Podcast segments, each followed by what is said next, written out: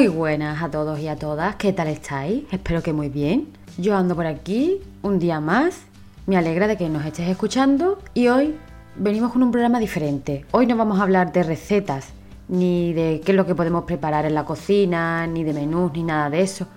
Hoy vamos a hablar de series gastronómicas, porque somos muchos a lo que nos gusta la combinación de la gastronomía con el formato audiovisual, porque no todo va a ser cocinar, ni recoger, ni fregar, por supuesto. También hay que disfrutar, ¿no? Y hay mucha gente que disfruta pues viendo series y películas. A mí me pasa.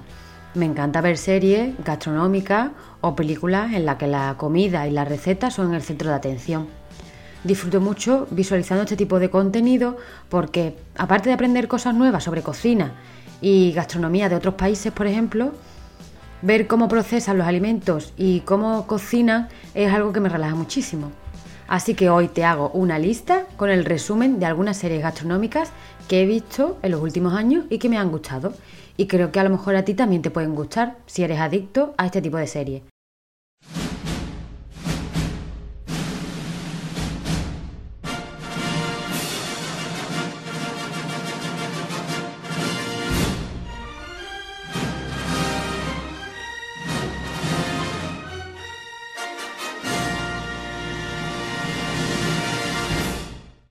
Voy a empezar con una de las que más me ha gustado, que es la serie de Foodie Love. Cuenta la historia de amor de una pareja acompañada del mundo gastronómico. Es una serie mm, un poco que mezcla la comedia, el drama y el romanticismo, ¿vale? Eh, si no te gustan este tipo de series, pues, pues descártala, ¿vale? Pero lo que, con lo que respecta al mundo gastronómico y a la escenografía de los bares, el mercado, mm, creo que merece, merece la pena. Como indica la portada de la serie, es una serie cocinada por Isabel Coixet, una cineasta española que me gusta mucho en particular. Tiene un estilo muy propio, a mi parecer, muy bonito y muy dulce. Esta serie narra la historia de una pareja amante de la gastronomía que comienza a conocerse mientras visitan diferentes restaurantes y hacen sus citas, las hacen ahí en restaurantes y bares. Ellos se conocen a través de una aplicación móvil y al principio pues tienen bastantes dudas por heridas sentimentales de sus relaciones anteriores. Pero a medida que van surgiendo nuevas citas en diferentes escenarios, pues van aumentando el interés del uno por el otro. Lo que caracteriza a este audiovisual es que los protagonistas mantienen mucho diálogo y aunan dos placeres de la vida, comer y viajar. Recuerdo varios capítulos con especial atención, sobre todo en el escenario donde se desarrollan. Por ejemplo, el primer encuentro de ellos es en una deliciosa cafetería en la que se encuentran tan a gusto el uno con el otro que llegan a tomarse pues cerca de cinco o seis cafés diferentes, ¿no? Cinco o seis cafés cada uno. Otro capítulo que me gusta mucho es en el que el actor viaja a Roma. Pues como comprenderás es un episodio muy agradable para la vista, con esos paisajes romanos tan maravillosos y en el que el gran protagonista gastronómico es el gelato o el helado italiano. Italia tiene fama universal en elaborar los más ricos y cremosos helados del mundo. Doy fe de ello. Cuando estuve en Roma tuve la ocasión de probarlo, bueno, y quedé alucinada. En otro episodio destaca la comida japonesa y su gran conocida sopa llamada ramen, otro capítulo está dedicado a los cócteles, un mundo maravilloso en el que, se, en el que adentrarse. Y otro se desarrolla en los bares dentro del mercado. No se centra solo en un escenario gastronómico, sino que va saltando de uno a otro. De esta serie también podemos destacar pues, su estupenda banda sonora, que casa muy bien con el estilo de Coixet, y la actriz, que en este caso se llama Laia Costa y que hace un trabajo para mí espectacular. En fin, una serie pues deliciosa y muy profunda, con una imagen muy cuidada en la que la gastronomía y el pensamiento humano se presentan a partes iguales. Bueno, es una serie que podemos ver en HBO España, cada capítulo dura alrededor de 30 minutos. Bien, pues la siguiente serie que te traigo es una serie documental llamada Street Food, en la que podemos conocer increíbles historias personales vinculadas a la cocina callejera o cocina urbana de diferentes ciudades del mundo. Encontramos dos temporadas. Está Street Food Asia y Street Food Latinoamérica.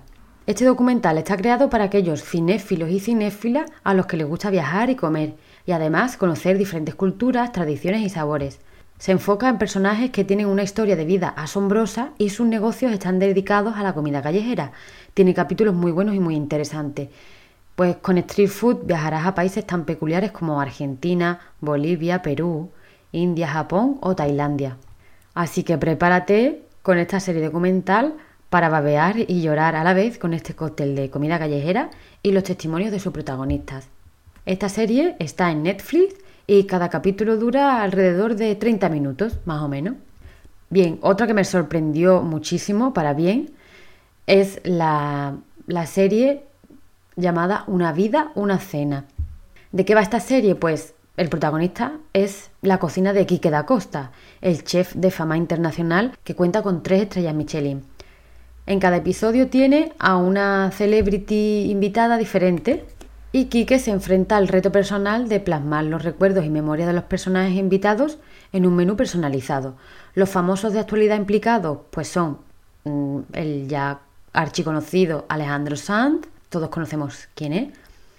Luego está también Najuan Inri, que es una actriz, por ejemplo, también ha hecho la serie de Vis a Vis.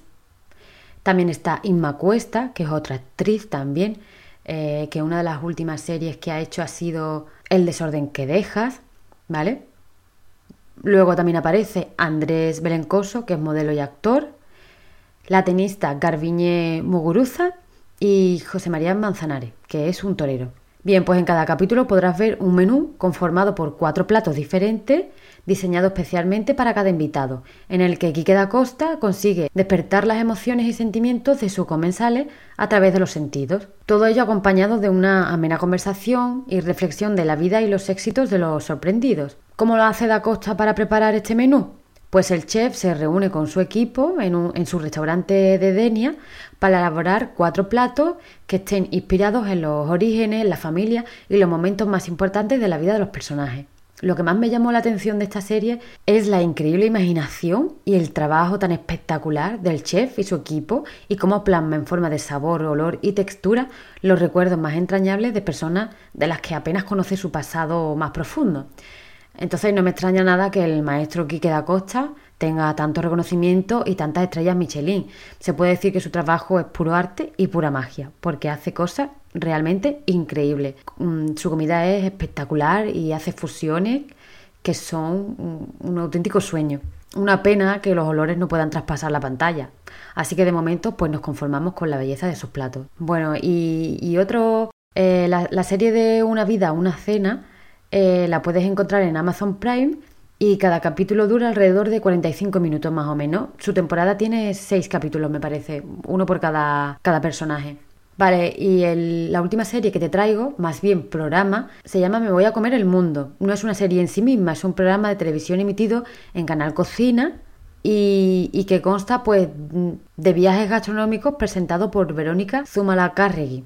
En este programa televisivo pues te adentrarás en la cocina de 22 grandes ciudades de todo el mundo, visitando mercados y restaurantes, conociendo las costumbres de cada destino, siempre acompañada de protagonistas locales que comparten pues sus costumbres, ¿no? Y a la vez pues lleva a la chica a los sitios donde les gusta comer y les va explicando pues las peculiaridades de cada lugar. Verónica va a recorrer mercados, restaurantes, puestos de comida callejera y casas privadas para adentrarse en la gastronomía de todo el mundo. A mí es un programa Mm, que me gusta bastante porque es muy entretenido, eh, las chicas muy simpáticas y, la verdad es que se le ocurra mucho. Y es eso, no, no solo puedes ver comida del mercado, comida de restaurantes, sino que eso, que ella se adentra pues en la familia, en las casas de la gente, eh, la invitan a comer, a cenar. Entonces, pues mm, eso, conocemos la gastronomía desde dentro, ¿no? desde las propias casas, que es donde verdaderamente podemos conocer eh, cómo se cocina ¿no? y qué es lo que se cocina. Vale, este programa se estrenó hace ya varios años y cuenta ya con tres temporadas. En 2020, el año pasado, ha lanzado una última temporada titulada Me voy a comer el mundo, especial COVID-19, pues en el que la periodista realiza un viaje virtual esta vez desde su propia casa para descubrir qué hay en la nevera de los hogares de los cinco continentes. Bien, pues estas son algunas de las producciones que yo he podido ver y que más o menos mm, me acuerdo ahora mismo que he visto muchas más, pero que seguramente iré añadiendo a la lista nuevas ideas conforme vaya viendo series y programas gastronómicos nuevos. Tengo muchos otros títulos por ver, como por ejemplo Las Crónicas del Taco, mm, otro se llama Todo sobre el Taco, bueno, y muchas más, ¿no? Sin duda, la plataforma Netflix eh, tiene un gran catálogo dedicado al género culinario que aún me queda por degustar.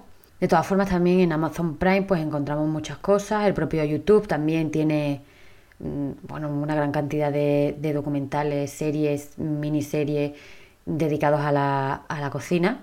Y otro día que, que volvamos, pues te voy a hablar de las películas gastronómicas que más me abrieron el apetito. Pero esto lo voy a hablar en otro capítulo porque aquí también puedo destacar un montón de títulos de peliculones gastronómicos y, aquí me puedo extender muchísimo, ¿vale? Pero lo vamos a dejar para, para otro día, para no saturar demasiado.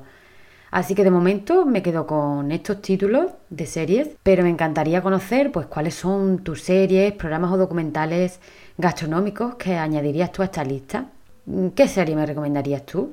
Así que nada, espero tus títulos, espero que os animéis a ver alguna serie que os he comentado y nada más, muchísimas gracias, como siempre, por estar ahí, por escucharme hasta el final y que tengas un bonito día. Chao, chao.